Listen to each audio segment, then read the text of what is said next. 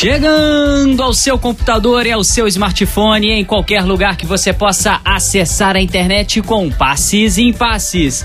O podcast do Leme, Laboratório de Estudos em Mídia e Esporte, gravado diretamente do Audiolab da UERJ. Passes em Passes, o esporte como você nunca ouviu. Eu sou Felipe Mostaro, esse é o nosso nono episódio do Passes em Passes. Aqui nós falamos das alegrias e dos conflitos do esporte, trazendo sempre aquilo que você ainda não ouviu. O tema do nosso nono episódio é empresarização do futebol.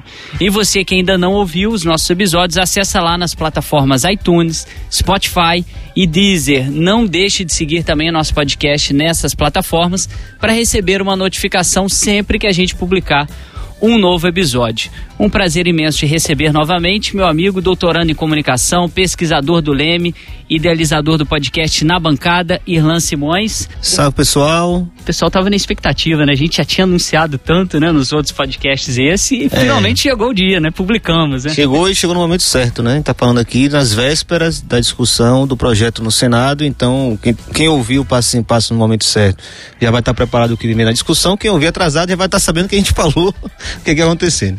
Também está aqui no nosso estúdio Jonathan Machado, membro do coletivo Flu Antifascista. Jonathan, muito obrigado pela sua participação. Um tema fundamental que você vai ajudar a gente aqui a destrinchar um pouquinho de como que as torcidas estão é, observando esse, essa movimentação aí da empresarização. Eu que agradeço o convite. Eu acho que é um tema muito importante e dentro das torcidas está sendo muito debatido, certamente. Também estão no nosso estúdio nosso diretor Fausto Amaro, a produtora Marina Mantuano e o nosso editor Léo Pereira. Muito obrigado pela presença de todos no nosso programa. Depois dessa preleção, vamos começar o jogo. Ter uma boa gestão, ganhar títulos, contratar jogadores de alto nível e refinanciar dívidas é o sonho de qualquer clube e de qualquer torcedor.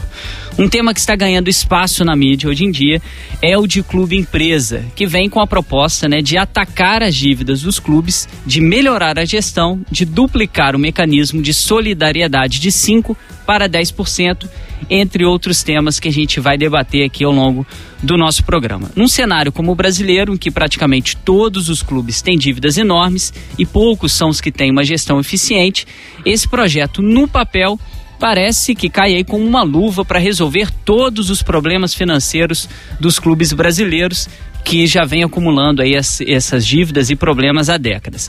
Há pouco mais de 20 anos, a Lei Pelé já propunha que todos os clubes deveriam se tornar clubes empresa, mas isso não aconteceu.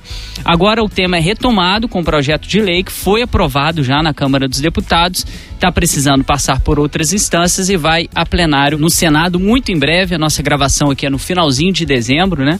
Mas o programa você vai estar tá ouvindo aí no finalzinho de janeiro, bem próximo do retorno aí das atividades no Parlamento Brasileiro. E como o Irlan já adiantou, ouvir o nosso podcast vai ser fundamental para você entender outros pontos que na grande mídia, obviamente, você não vai é, observar. Para a gente começar o nosso programa, antes de debater aqui com o pessoal no estúdio, a gente vai falar por telefone com o professor de Educação Física e Esporte da USP, é o Ari Rocco Júnior. Ari, muito obrigado pela sua participação para a gente começar a nossa entrevista, né? Quais são os modelos de clube empresa que podem entrar em vigor no Brasil com a aprovação dessa lei? Os modelos de, de clube empresa que podem entrar em vigor com a nova lei, deputado Pedro Paulo, assim, na verdade os mais, os mais clássicos, né, é o de sociedade anônima, onde o clube, depois de constituída essa sociedade, ele poderia ter a opção de abrir as suas ações para investidores é, das mais diversas naturezas, até eventualmente, se isso fosse muito bem planejado, com uma oferta de ações em bolsa, né? É, e as empresas de companhia limitada, onde um grupo de pessoas se une né, e vai e vai investir num clube de, de futebol. Então esses seriam os dois modelos mais clássicos. E a pergunta é interessante porque tinha um outro modelo que que tava, que chegou a tramitar no Congresso Nacional uh, se não me engano, até o ano passado, que era um modelo que tinha como, como relator, era um projeto que tinha como relator o, o então deputado André Sanches, né, que também que hoje é presidente do Corinthians, que previa um modelo específico de sociedade anônima do futebol. Era, uma, uma, uma, era, um, modelo, era um modelo de natureza jurídica com algumas características peculiares para o futebol. Esse, esse projeto foi deixado de lado e, e o projeto do deputado Pedro Paulo eh, procura incentivar a transformação dos clubes de futebol em empresas convencionais. Né? É, outra coisa que acho importante mencionar e que aí responde a sua pergunta é que na realidade é, tanto com a Lei Pelé lá atrás quanto com o projeto do deputado Pedro Paulo agora, nenhum clube é obrigado a virar empresa. Né? Uh, a Constituição brasileira não permite isso, não permite que você obrigue né, uma entidade a mudar sua natureza jurídica. Então, o que o deputado fez, o que o projeto do deputado traz, que é diferente lá da Lei Pelé, lá atrás, é que o, deputado, o projeto do deputado traz uma série de benefícios que procuram estimular a transformação dos clubes em empresa. Que benefícios seriam esses? Uma série de facilidades na, na renegociação das dívidas, né, principalmente dívidas de natureza trabalhista que os clubes têm com com a, com a União, né? E também é, um pacote tributário melhor, porque uh, o, a grande falha da Lei Pelé, que fazia que os clubes não aderissem ao modelo de clube-empresa, é que ela não trazia nenhum tipo de benefício tributário para os clubes. Então, para os clubes ficaria muito mais caro virar empresa do que continuar com uma, uma entidade associativa é, de direito privado sem fins lucrativos. Tá? Então, eu penso que a grande diferença é essa. Se a proposta é dinamizar a gestão e melhorar a administração dos clubes, como podemos explicar casos como o do Figueirense, que recentemente rompeu seu contrato com a empresa anônima que comandava o clube? Para o nosso ouvinte que não está por dentro desse caso, né, o clube catarinense optou pela criação de uma empresa limitada para administrar o seu futebol, Figueirense Limitada, né, Figueirense LTDA, e vendeu 95% de sua participação para um investidor privado, que teoricamente investiria dinheiro no clube. Essa associação não deu certo e o Figueirense sofreu duras consequências, quase sendo rebaixado aí para a terceira divisão. É, vamos ouvir aí o que o Ari tem a dizer sobre esse acontecimento. Então, o que aconteceu, o que aconteceu no, no Figueirense, né? É um claro, é um claro exemplo de que na realidade é, não basta o clube virar empresa para que ele dê certo, né? Na realidade, tanto o modelo associativo que a gente tem atual quanto o modelo do clube do clube empresa, ele depende fundamentalmente de uma coisa que é a qualidade da sua gestão, né? Então, que nem o Flamengo tá aí que não nos deixa mentir. Quando o Flamengo resolveu alguns alguns problemas que ele, que ele tinha de, de endividamento, equacionou sua dívida, ficou alguns anos sem ganhar competições importantes, até que teve a história do, do cheirinho, etc. O que, que ele estava fazendo? Ele estava se reestruturando e criando condições para, sem dívida, poder voltar a crescer de uma forma sustentável. E o resultado está aí, ganhou tudo. E ele não precisou se transformar em empresa para ter uma boa gestão. O problema do Figueirense foi um problema claro de má gestão, na realidade, o, o, clube empresa ele, ele permite que você tenha investidores oportunistas e o que se viu foi investidores de natureza razoavelmente complicada, né, com problemas de gestão bem, bem, bem, bem típicos aí que não estavam tão preocupados com o clube com a sua, com a sua comunidade, estavam muito mais preocupados em tentar utilizar o futebol para ter algum tipo de benefício próprio, né? Então, simplesmente migrar para a empresa não vai garantir que a situação melhore. O mais importante é a qualidade da gestão. O que acontece quando um clube se transforma em empresa é que ah, o modelo, o modelo de clube empresa, ele permite que se adotem é, condutas empresariais que o modelo atual, o atual modelo associativo, ela dificulta. Então, por exemplo, um planejamento estratégico, qualquer empresa, é ele, ele, ele tem um, um planejamento de longo prazo, ele tem uma duração de cinco anos. Como é que a gente pode utilizar essa ferramenta gerencial num clube associativo, sendo que o presidente só pode ficar no máximo dois, três anos e ele não tem a certeza que ele vai fazer o seu sucessor? Né? Então, o, o, modelo atual ele tem uma descontinuidade administrativa muito maior. Então, por exemplo, tudo que o Flamengo fez de bom pode vir por terra se de repente o atual grupo que está no, no comando do clube, no poder no clube, perder a próxima eleição, por exemplo. E aí corre-se o risco de se regredir. Né? Mas no fundo, no fundo, no fundo, independente do modelo, na minha opinião, o que garante o sucesso de uma entidade esportiva é a qualidade da sua gestão, né? A gente costuma falar que, vai, um CEO ruim é, é, quase tão, né? Porque o CEO é uma terminação, uma, termina, uma terminologia típica do clube empresa. Um CEO ruim pode ser tão ou, ou, ou mais nefasto para um clube do que um presidente ruim, né? Então o problema do Figueirense foi a qualidade da gestão, na minha opinião. Muito obrigado Ari Rocco, é lá da professor da USP, né? E também integrante lá do grupo de pesquisa Comunicação e Esporte da Intercom. A gente sempre tem um diálogo legal lá que o pessoal do Leme com o grupo de pesquisa dele. Muito obrigado pela sua participação, Ari. Agora a gente volta aqui para o nosso estúdio com os nossos convidados de hoje. É, para começar a abordar né, essa questão tão importante, é preciso. A gente vai fazer uma, uma breve introdução aqui, porque parece que quando você fala contra, em alguns momentos a gente vai indicar os pontos negativos da empresarização, parece que você está cometendo uma blasfêmia, né?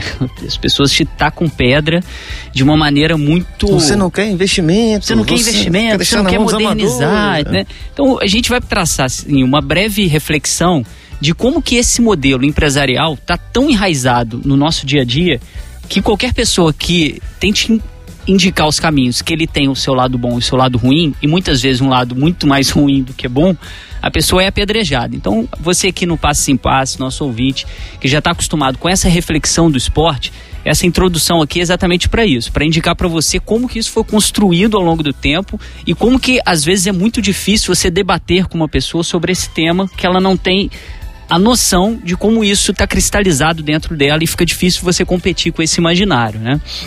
A gente sabe que ao longo da história da humanidade, a gente tem determinados códigos de interpretação para cada contexto. Né? Esses códigos, a gente pode dizer que eles são modos de interpretar as ações e normalizar determinadas práticas. Atualmente, a gente tem né, uma, uma maneira, uma prática muito bem difundida pelos, pelos meios de comunicação, que são porta-voz da, da elite mundial, que é o código empresarial que seria uma técnica criada a partir da, da, mesma, do mesmo modo que você administra uma empresa, administrar a vida como um todo, que seria uma técnica construída para se lidar com a complexidade do mundo e que forneceria algumas ferramentas para controlar qualquer situação. Em outras palavras, né, a, a empresarização e o modelo empresa teria uma varinha mágica para entrar em qualquer situação da nossa vida e dizer: se isso aqui virar empresa, tudo melhora a gente vai dizer ao longo do programa, mas isso não é só no esporte, né? Se o, Estado é ineficiente, se o Estado for gerido como empresa, tudo melhora. Se isso for gerido, universidade for gerida como empresa, e por aí vai. Em todo o processo a gente pode é, observar esse tipo de pensamento. E aí é muito importante a gente entender que cada uma dessas ferramentas, né, é, que é criada, cada código desse que é criado, tem está sempre impregnada de um viés ideológico que tem uma predisposição para construir o mundo com uma coisa e não com outra, e a valorizar uma coisa muito mais do que outras coisas. E você vai amplificando um sentido de habilidade, né, de uma atitude com mais intensidade dessas ferramentas do que outras ferramentas. Em resumo, hoje a ferramenta empresarial é colocada em muitos e muitos passos da nossa cultura e isso acaba se estendendo para o futebol. Tem outros pontos aqui para a gente abordar ao longo do, do, do nosso programa que são interessantes, né? Já vou adiantar aqui o nosso quadro Ondas do Leme. Essas reflexões são tiradas aí do livro do Neil Postman, que ele fala sobre o tecnopólio. Daqui a pouquinho vou explicar essa diferença aí de tecnopólio, tecnocracia e outras ferramentas que são usadas. Mas para a gente já começar a cair no nosso tema e ir batendo bola com essas outras reflexões assim mais profundas sobre a sociedade como um todo, Irlan, você que já estuda esse tema há muito tempo, né? O seu artigo Clubes e Empresas no Brasil, por um contraponto nessa conversa, você discorre sobre os riscos de adoção desse modelo, trazendo inclusive o caso do Esporte Clube Vitória, né? Primeiro clube a adotar um modelo de sociedade anônima e vender a maioria de suas ações para um grupo de investimentos estrangeiros, lá no início dos anos 2000. Você pode contar um pouquinho para a gente desse processo, né? E outros casos que você cita nesse artigo e depois a gente vai continuando com essa reflexão. É, nesse debate até a colocação do professor Ari foi, foi bem ponderada, né? Inclusive colocou o que precisa ser mais colocado nessa conversa, né? Não é o modelo, o formato jurídico que o clube adote que vai resolver todos os problemas, né? Então toda aquela discussão sobre uma panaceia que o clube empresa né, é, é, representa, a panaceia é que? Aquele sentido de, de, solução de todos os problemas. Então ela deve cair por terra, né, até pelos exemplos é, é, práticos, né?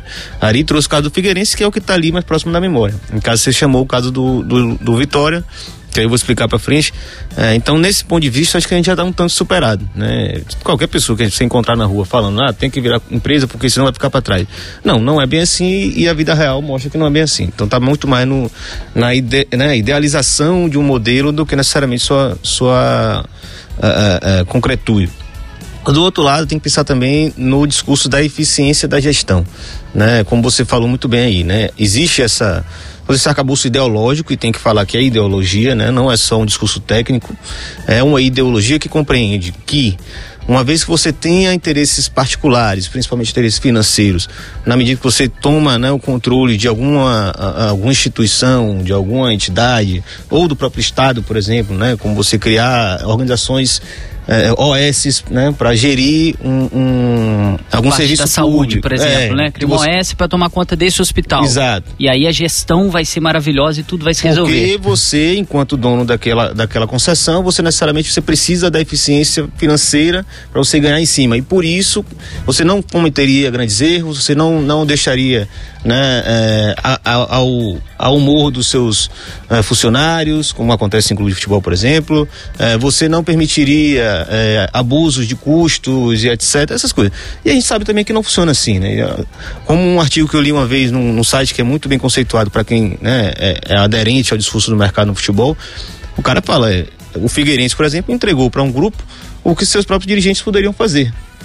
E se fosse considerar é, rebaixamento para metade das empresas do Brasil, estavam todas rebaixadas, né? Por mau desempenho, né? Falência em empresa é uma coisa muito comum. Má gestão, erro, né? É, praticar orçamentos de forma equivocada, né? Elaborar a, a, a, a sua estrutura de forma equivocada. Então tudo isso já cai por terra também. Né? Não vai ser uma, a transformação em empresa que vai trazer boas práticas de gestão, como muito se fala. É, clubes podem adotar modelos mais é, é, profissionais, mais eficientes, serem mais transparentes, como hoje muitos poucos são. E muito disso também pode passar pela discussão da democracia nos clubes. Né? A gente pode deixar isso um pouco mais para frente. Então eu vou voltar só para o Vitória para exemplificar o que aconteceu. Né? A Lei Pelé foi a primeira lei que regulamentou isso. Né? Esse projeto de Pedro Paulo, importante dizer, ele não, não traz nada completamente novo, ele só cria uma nova regulamentação que torna mais incentivador a transformação de clubes em empresa. E aí aquela coisa, não é obrigatório, mas no fim das contas é.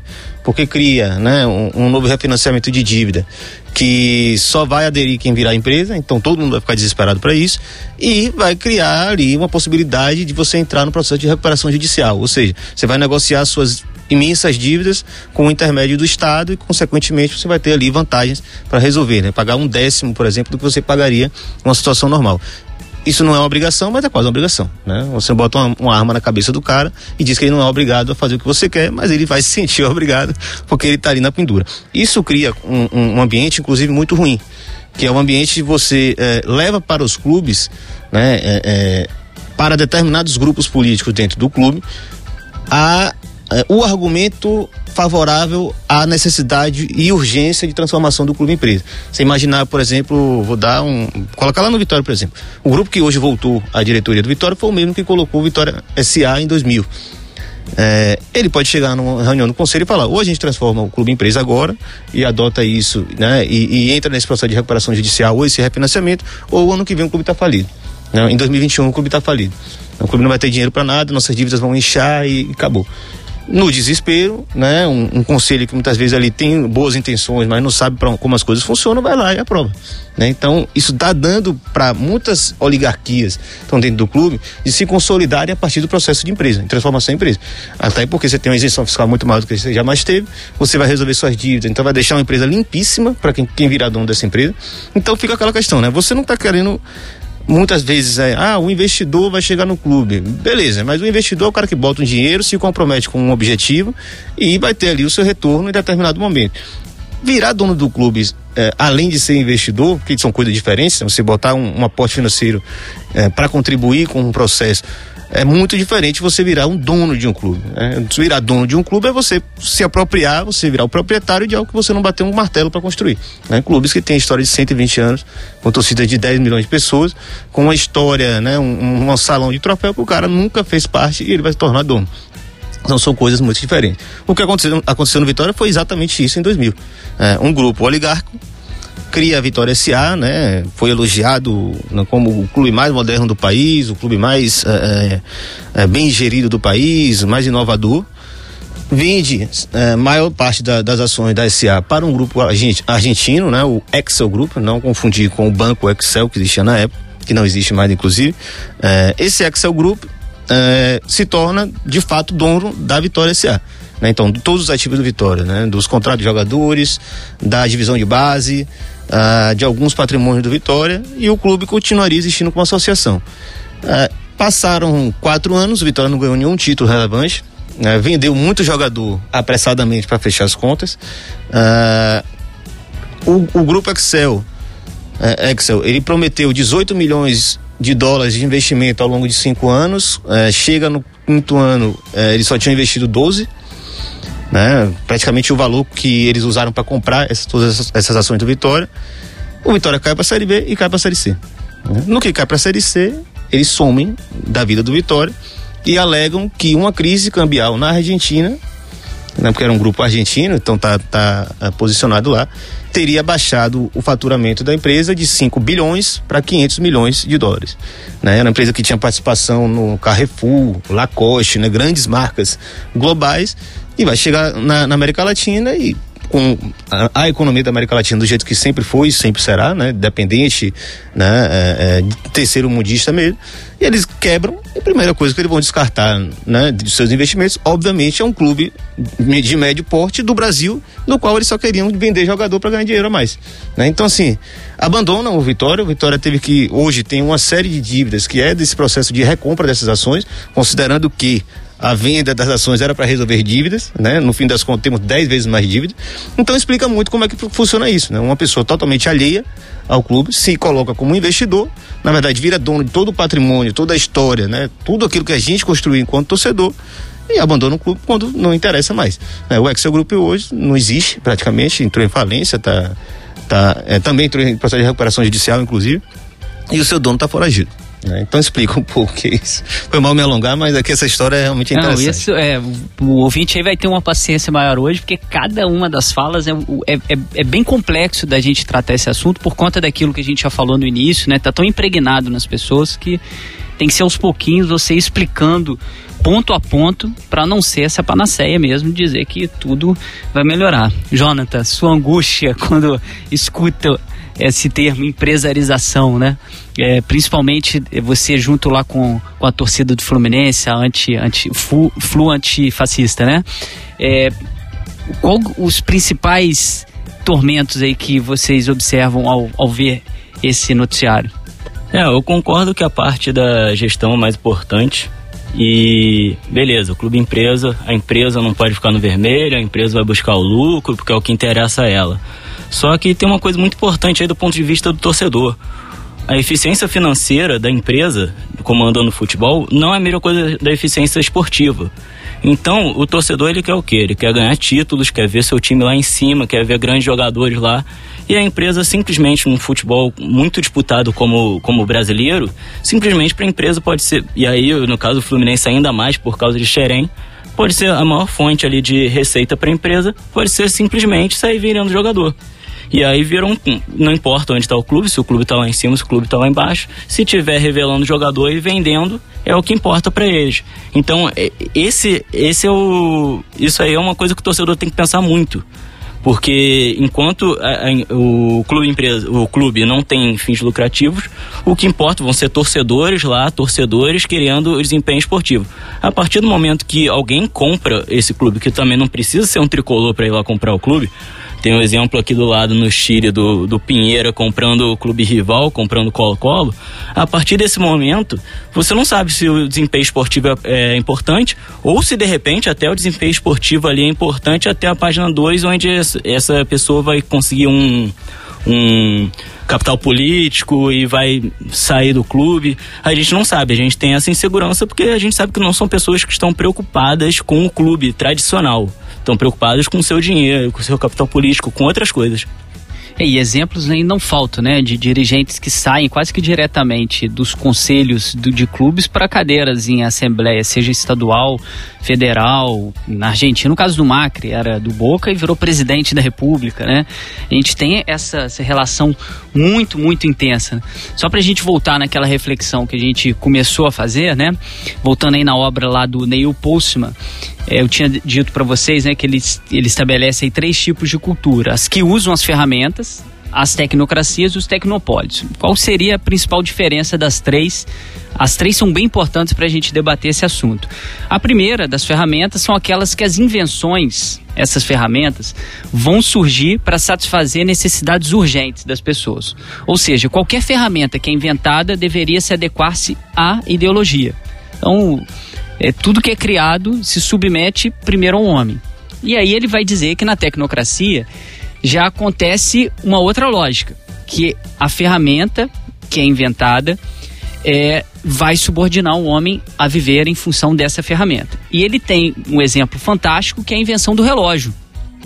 A vida social, a vida privada, a vida comercial e a vida industrial passa a ser regulada pelo relógio. É o nosso caso aqui. Você que está ouvindo Passos em Passos, por mais independente que você seja, você tem uma ferramenta criada ao longo do tempo pela humanidade que dita o seu ritmo, o seu tempo, aquilo que você vai fazer e que hora você tem que fazer, que é chamado relógio. Essa ferramenta enfraqueceu algumas instituições que regulavam essa vida social, como a igreja, por exemplo, e vai ocorrer neste período também algumas adaptações do homem à própria tecnologia, o trabalho, né, o, o início é, do próprio capitalismo.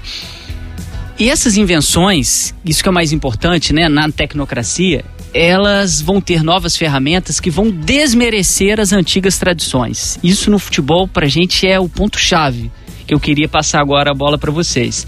Em prol da chamada modernidade dessas ferramentas novas da tecnocracia, aí a gente pode colocar o modelo clube-empresa, você desmerece as antigas tradições, que é o que o Jonathan estava comentando e o que o Irlan também comentou. Temos aí clubes com 120 anos de história, 100 anos de história, 80 anos de história, que tem uma construção social e cultural muito forte. E esse modelo empresa parece que vem, ó, não, é, deixa aqui comigo, eu vou desmerecer tudo isso que está acontecendo. E essa ferramenta que eu vou colocar é mais importante que, tu, que todas as outras. Não importa se tem grande torcida, se tem isso, tem aquilo. Eu vou pensar no lucro. O lucro passa a ser não algo importante no clube. Claro que é. A gente não vai aqui dizer, não, o clube vende, é, não precisa ter dinheiro nenhum. Vem espetáculo. Claro precisa, né? Paixão. Né? paixão. Claro que não é isso. Né? Você, ouvinte nosso passo em passo, é inteligente sabe que não é, não é isso que a gente está defendendo. O problema é quando o lucro não é algo importante no clube, assim como as vitórias, assim como boas contratações e uma boa. É, uma boa coordenação política para que o clube não se afunde em dívidas e tudo mais. Nesse modelo, ele se torna o essencial o essencial de uma empresa, da imensa maioria das empresas, são poucas que têm o seu lado social, né? Na propaganda é muito legal, mas o essencial mesmo acaba sendo o lucro. E em cima disso, só para já passar a bola para vocês, tem a ideia da competência, né? que é a competência administrativa, que isso que o Irlan falou, das OAS, que são exemplos maravilhosos e que vai ser mais ou menos esse modelo. Né? Os clubes vão entregar alguns investidores, como se fosse AS na educação e na saúde, para tomar conta. E na hora que der problema, devolve, como foi o caso do Vitória, que o Irlan aqui colocou. É, devolve não, né? Revende. É, né? revende, desculpa. Se fosse né? devolver seria bom, é, que a gente tá cheio Olha, eu já ganhei dinheiro, agora você me devolve Agora vai embora, é. não tem nada a ver com isso. Então esse competente seria aquele que consegue né, utilizar essas ferramentas que a tecnocracia oferece para conseguir o resultado esses investidores aí devem ter voltado e caramba, eu investi isso, ainda me devolveram esse valor, fui eficiente demais. Mas o capital social e cultural de, do Vitória cair para a segunda divisão e depois para a terceira, Isso não, não consegue ser medido pelos números lá, o cifrão lá da, da, da planilha do campo econômico não consegue medir isso.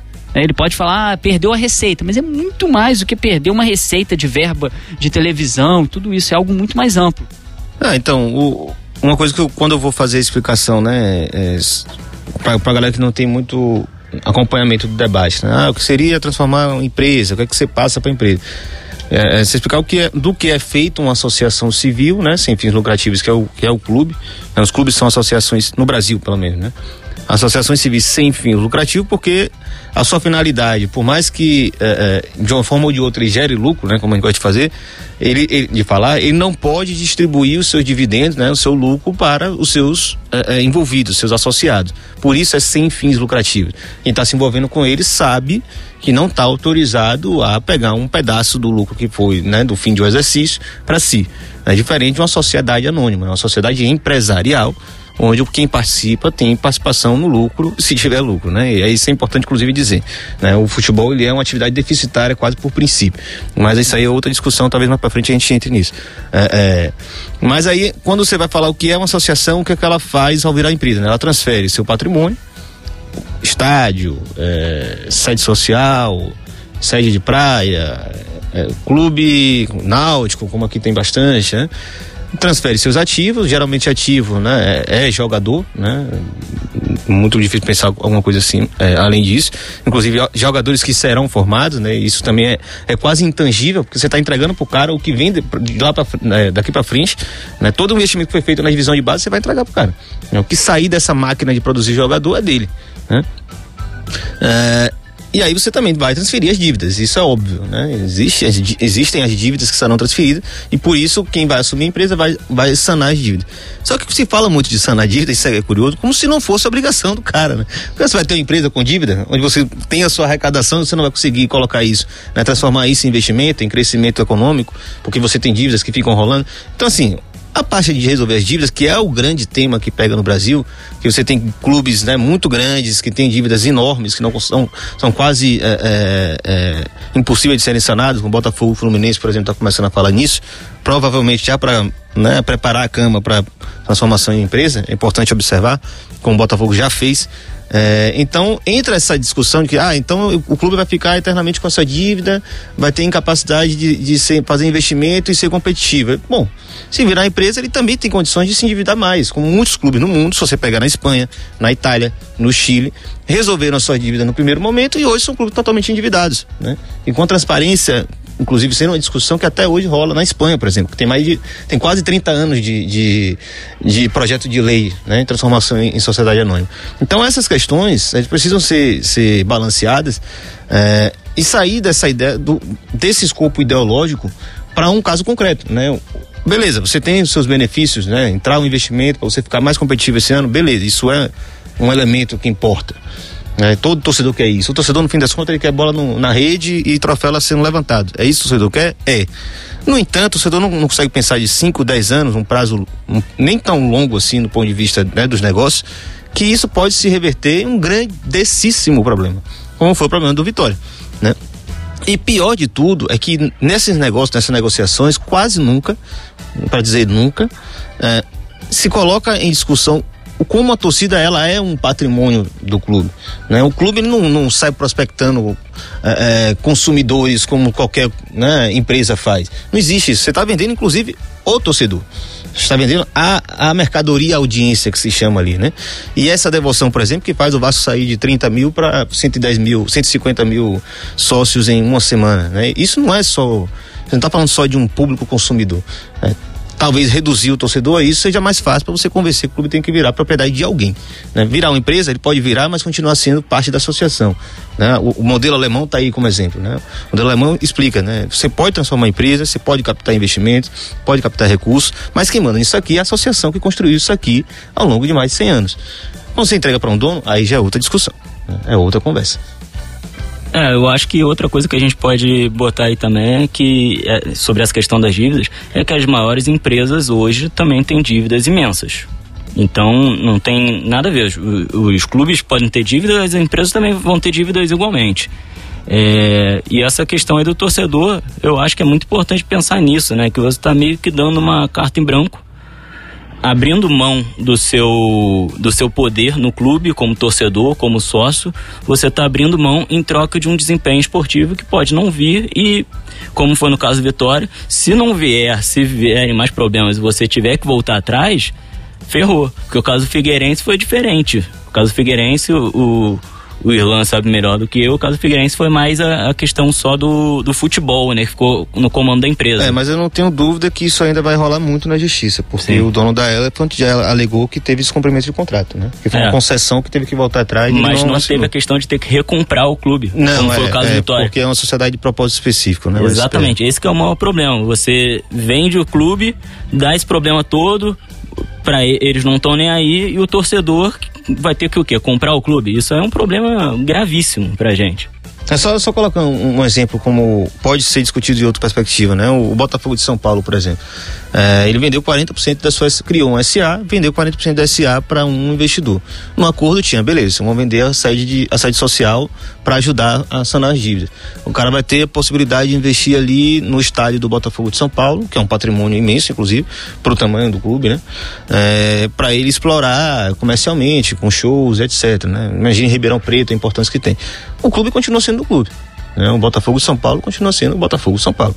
É, até o momento, o dono não é esse chamado investidor. O investidor participa junto com o Botafogo São Paulo da SA do Botafogo São Paulo. Importante observar a diferença entre né, a, a, uma alternativa para os clubes resolverem esses problemas e uma fatalidade que é inevitável a gente ter que admitir isso em cima disso que vocês estavam comentando, né, é algo bem interessante da gente acompanhar como que essa ideologia é, do hábitos empresarial está bem impregnado, dessa ideia de ser empreendedor de si mesmo, não só nós, né, cada um tem que vender bem sua imagem, como os clubes começarem a se gerir de uma forma bem empresarial, é uma da, das muitas críticas, né?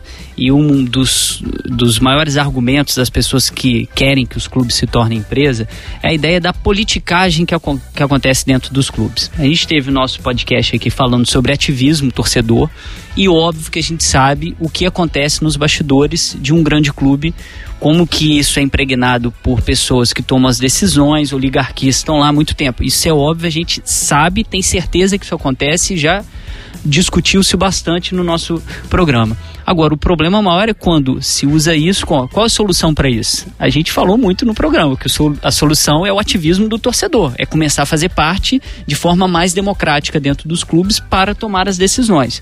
O que é vendido muitas vezes é que essa politicagem, para acabar com ela, vamos entregar para um gestor.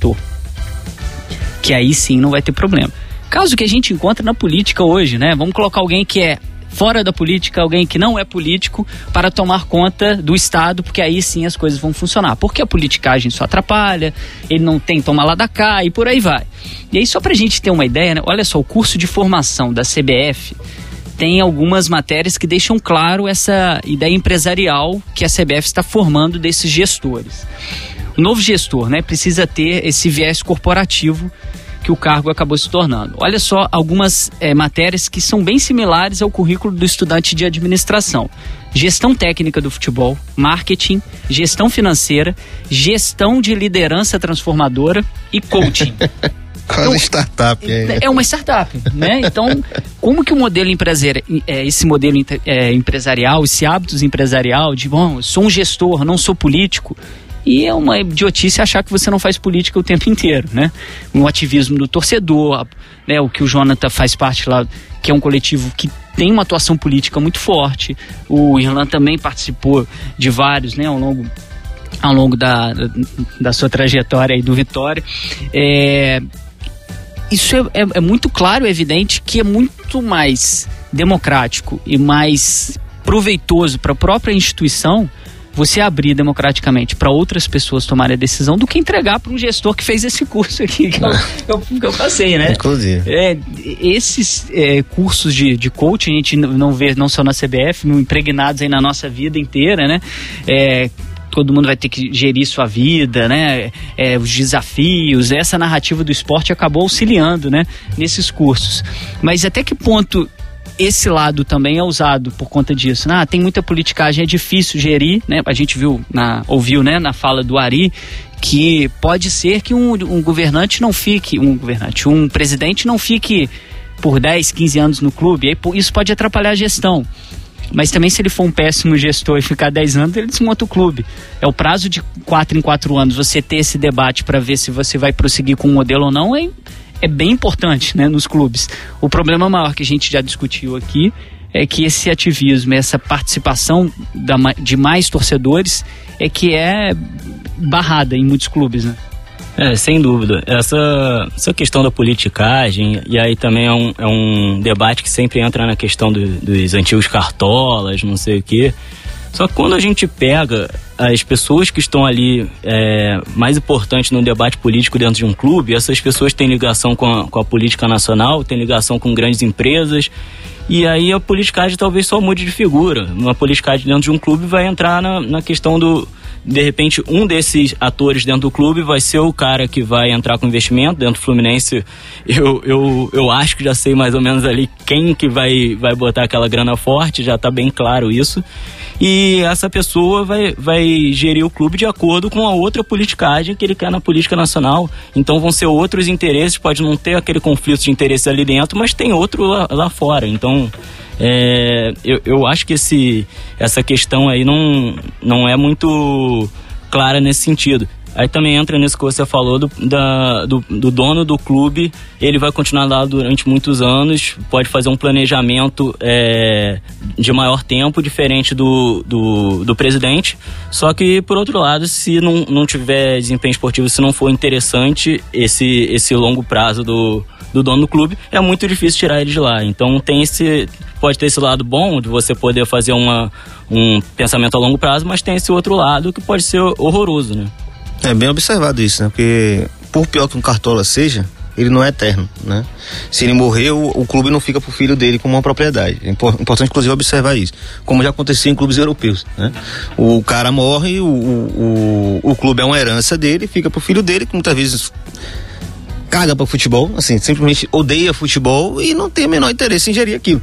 Então vai passando e vai enrolando, vai é, se desinteressando por um, um, patrimônio que pertence a ele, né, uma propriedade dele, aquele que não tem qualquer tipo de afeto, não tem qualquer tipo de responsabilidade pelo que aquilo se, é, significa na vida de muita gente. É, mas isso é uma questão, né? É, de certa forma, nessa discussão, eu tento ser o mínimo intransigente possível nesses debates também sobre gestão, porque isso é fato. Né? Você está lidando ali com recursos imensos, né? Tem clube que tem faturamento de no Brasil. Né? O clube hoje que não está no topo da pirâmide, mas já está aí faturando 500 milhões, 400 milhões. É muita grana, né? E, e, de certa forma isso acaba atraindo muito interesse espúrio. Então uma boa gestão, inclusive, você consegue controlar esses interesses é, atravessados, transversais e tal. É, mas é, é, bom pensar assim, é, um clube que a gente tem hoje, ele não é um modelo que ninguém defende. Né? Acho que Jonathan, que está aqui do meu lado, também é, é, sócio do Fluminense, tem interesse em disputar mais politicamente o Fluminense. Ele sabe que hoje, por mais que o Fluminense já tenha avançado bastante nesse sentido, né? tem voto direto e tal, é, ainda a gente, a gente ainda está falando de um círculo decisório muito restrito, né? muito pequeno, muito fechado né? Onde uma relação de conchavo, uma relação de amiguismo, uma relação de apadrinhamento, ela se estabelece quase naturalmente, né? Muito diferente quando você está falando de uma, uma relação massiva, né? Hoje, um, clubes que você tem 40 mil eleitores, por exemplo, isso não, não acontece de certa forma. Né? Então você acaba é, é, praticando isso ou estabelecendo estruturas estatutárias que vão permitir, por exemplo, conselhos deliberativos mais diversos, paritários, onde a oposição vai estar lá dentro, né, cumprindo o papel de fiscalização, de acompanhamento. É, não vai autorizar, por exemplo, um. Isso é muito usado, né? O, é o suplementação orçamentária. Né? Então, um, um, um, conselho que não vai permitir, por exemplo, a suplementação orçamentária que vai quebrar o clube no, no, ano seguinte, quando o cara não vai ser mais gestor. Então, esse tipo de coisa, e, por exemplo, um conselho fiscal independente, né? Hoje você tem clubes, como a gente falou naquele programa, né, do ativismo torcedor, você tem clubes no Brasil que o, o presidente do Conselho Fiscal foi eleito na mesma chapa do presidente do Conselho Diretor. Então, quem está fiscalizando as contas do cara que está gastando tudo é o amigo dele. Então, assim, isso não existe, não é isso que a gente quer. A gente está falando de outras estruturas, né? Então, assim, a gente tenta dialogar também porque é importante. A gente vê soluções, né? É, saiu na semana que a gente estava gravando aqui, esse, esse programa que está gravando, saiu um podcast Dinheiro em Jogo, né? Ligado ao Grupo Globo Esporte.com, com o Rodrigo Capelo e com o Fernando Monfardini, né? Que foi convidado, vai, vai falar vai aí falar já. daqui a pouquinho pra é, gente. E eles fazem esse debate de uma forma bem franca e bem interessante, né? Como um clube ele pode se democratizar e adotar boas práticas, né? Como a gente acha, acha importante. Tanto boas práticas de gestão, mas também é, instrumentos de controle e de fiscalização. E de punição, inclusive. Né? Porque hoje você não tem o. É, por exemplo, vai passar esse projeto de Pedro Paulo, não tem uma linha clara de como vai ser o processo de punição de, de quem for acusado por, por gestão temerária né? É, dentro de um clube. Você tem ali uns instrumentos, mas muito pouco, né? O próprio sócio tem que ir atrás. Você não tem um, um, um órgão fiscalizador que vai né, passar para o Ministério Público. Ó, dentro desse clube aqui está sendo é, evidente uma gestão temerária. Então, assim, não é o que a gente quer. Né? Então a gente tem que saber dialogar nos dois pontos, sair do bordão, né? sair do, do jargão, do, das soluções, das panaceias. Né? Dá para a gente pensar clubes democráticos onde isso aconteça e, e, a gente tem os instrumentos, sabe por onde isso tem que acontecer. Reforçando né, o que o Irlan acabou de comentar, a gente não quer execrar aqui a gestão. Né? Para fazer o nosso programa, a gente tem que ter um mínimo de gestão, de selecionar quem vai ser convidado. O diretor, inclusive, ali já é, deu uma bronca na gente. Ali, né? Pô, é, já mostrou que a gente está 40 minutos falando desse tema, que é muito bom. Então, claro que precisa ter gestão. O que a gente quer dizer é que ela tem que dialogar com as outras partes. Não é ela a única solução para tudo. Ela não vai ser a salvação para o esporte, né? Não é, ah, clubes agora como instituições associativas não existem mais, são o atraso e o Clube SA é a grande modernidade. Cada caso pode ser estudado de uma forma bem intensa para o clube entender o que vai ser melhor para ele. O que a gente já observa é que, em muitos casos, quando se entrega um clube de tradições históricas, é, com um capital simbólico esportivo muito grande nas mãos de uma pessoa só, que aquilo ó, vende mesmo, tá aí para você. É, a chance dessa uma pessoa não ter uma ligação intensa com o clube e de uma hora para outra falar: ah, não, não quero mais brincar desse negócio de futebol, não. A gente observa isso, né? Alguns clubes mundiais são comprados por sheiks. O cara chega lá e fala: não, o clube agora é meu, eu compro a história, eu comprei tudo. No dia que o cara parar de brincar de aquele Championship Manager, lembra desse joguinho? Sim, Tinha que você era técnico do é. clube, contratava várias pessoas. Ah, acabei, eu quero sa sair do jogo, vai embora. E a torcida, o patrimônio do clube fica lá. É o que ocorre hum. hoje com o Málaga da Espanha, né? Comprado pelo Sheik Altani, da família do Catar, que chegou derramando dinheiro no Málaga porque queria. O objetivo dele com o Málaga era entrar no, no mercado europeu. Né? se aproveitando do clube para ter esse tipo de, né, agregar a imagem dele, dos negócios dele, dos interesses dele a partir do Málaga. O Málaga chegou até uma semifinal de Champions League, me engano, quarta de final. E hoje o Málaga está na zona de rebaixamento da segunda espanhola, com ele dono ainda. Né? Alguma coisa aconteceu. O quê? Ele não se interessa mais. Ele está ali praticamente punindo o Málaga, porque determinados interesses outros dele não se concretizaram na Espanha. É, é bem isso, eu sugiro inclusive que vocês pesquisem sobre o que está acontecendo no Málaga. Se você pegar também o exemplo do, do Chelsea, o, a queda de investimento do Chelsea também tem um, uma coisa parecida. Que a partir do momento que tiraram lá o passaporte do Abramovich, ele saiu lá, voltou para a Rússia e tirou dinheiro lá, o Chelsea deu uma queda. Tá punindo o clube, né? Para falar um pouquinho mais para a gente sobre esse tema, a gente já tinha anunciado ele aqui antes. Vamos falar agora por telefone com o advogado que tem pós-graduação em Direito na Faculdade de Vitória é vice-presidente da Comissão de Compliance da OAB do Espírito Santo, Fernando Monfardini. Fernando, muito obrigado pela sua participação.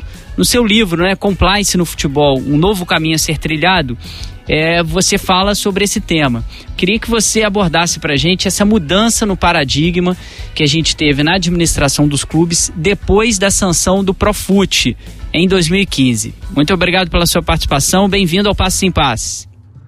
Olá, um abraço aí para a galera do Passes em Passes. Meu nome é Fernando Monfardini, um prazer falar com vocês. Então, sobre a questão do Profut, uma mudança de paradigma na gestão dos clubes, foram algumas previsões criadas pela lei. A lei, na verdade, a Lei de Responsabilidade Fiscal no Esporte. Profut é o programa de financiamento das dívidas e essa lei trouxe algumas previsões de democratização, impedindo a recondução do, de dirigentes por mais de um, dois mandatos, é, também previsão de conselho fiscal autônomo independente, é, ordenando que tivessem os conselhos fiscais com voto separado do, do conselho administrativo, o órgão de direção, e ele também tem um regimento interno, com os membros não podendo ser afastados por, por decisão desse órgão que ele fiscaliza, que no caso é a diretoria. Também previsão de, de, trans, de transparência. É, a lei fala em informar dados de gestão isso ultrapassa um pouco da obrigação de só informar balanço patrimonial, como já era previsto pela Lei Pelé. É, e também a previsão em estatuto de atos de gestão temerária e fraudulenta. E é isso prevendo que, que o clube tem, tem a, a obrigação de fiscalizar pelo Conselho Fiscal e também a Assembleia Geral, o Conselho Deliberativo punir os dirigentes e, e afastá-los do, dos quadros de, de sócios. É, também vale ressaltar que o Código Civil já prevê também que a Assembleia Geral tem poder tanto para mudar estatuto quanto para afastar dirigentes. É, mas o que eu quero dizer é que falta, na verdade, prática, não falta previsão. Temos previsão de, de punição já há algum tempo, só que não temos os processos para que isso se concretize. No caso, uma concretização de fato, é, uma autonomia dos, dos controles, no caso, controle fiscal, os outros controles também internos e transparência da gestão. Vai, falta fiscalização por parte do poder público e também mudança na mentalidade dos dirigentes. Muito obrigado, Fernando, pela participação. Voltando aqui para a nossa bancada no estúdio. Fora do Brasil, nós podemos fazer uma lista de clubes que adotaram esse modelo clube empresa. Por exemplo, a Red Bull investe no futebol desde 2005, quando ela comprou o clube austríaco Salzburg e fez dele vencedor de 10 das últimas 13 temporadas no país. Recentemente, o Red Bull Leipzig se classificou para as oitavas de final da Champions League e o Red Bull Salzburg ainda tem chance de se classificar. A gente está gravando aí o programa é, no finalzinho de dezembro. Ele vai jogar ainda contra o Liverpool, pode-se até se classificar e passar para as oitavas de final da Liga dos Campeões. Além disso, a empresa conta com o New York Red Bull, o Red Bull Gana e no Brasil o Red Bull Bragantino, né? Que passou agora, vai jogar a primeira divisão em 2020 aqui no Brasileirão. O City Football Group, capitalizado por um fundo de investimento, construiu fama global ao transformar o Manchester City em uma das potências do futebol mundial. Desde o início das operações em 2008, o clube já conquistou quatro títulos da Premier League e em tempos de instabilidade na economia global, é interessante notar como o futebol se apresenta como um lugar no qual o investimento é visto como uma boa opção.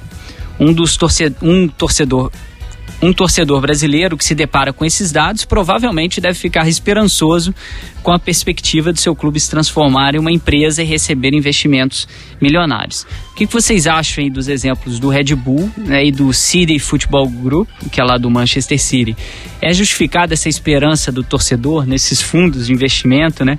Ou no, no caso do Figueirense, como a gente já comentou aqui, só reforçando que tem uma literatura é, inglesa que eu utilizei muito na minha tese, que, que vai colocar que esses investimentos meio que mascaram e atrapalham o lado esportivo, né? Quando você tem bilhões em um clube, ele vai contratar, vai fazer uma seleção mundial e aí acaba a graça. É como, voltando aí, o Championship Manager, você faz um macete lá para ter o maior dinheiro do mundo e é. você vai comprando os jogadores e. A organicidade disso é zero. E é zero, né? E aí esses artigos, né, do, do pessoal da Inglaterra que estuda muito isso, principalmente da, da Universidade de Leeds, vai dizer que aí isso vai ser colocado em cima da gestão e deficiência apenas e vai esquecer que o clube recebeu uma fortuna para poder comprar esses jogadores. E essa gestão e eficiência vai ficar muito em cima do treinador treinador é genial.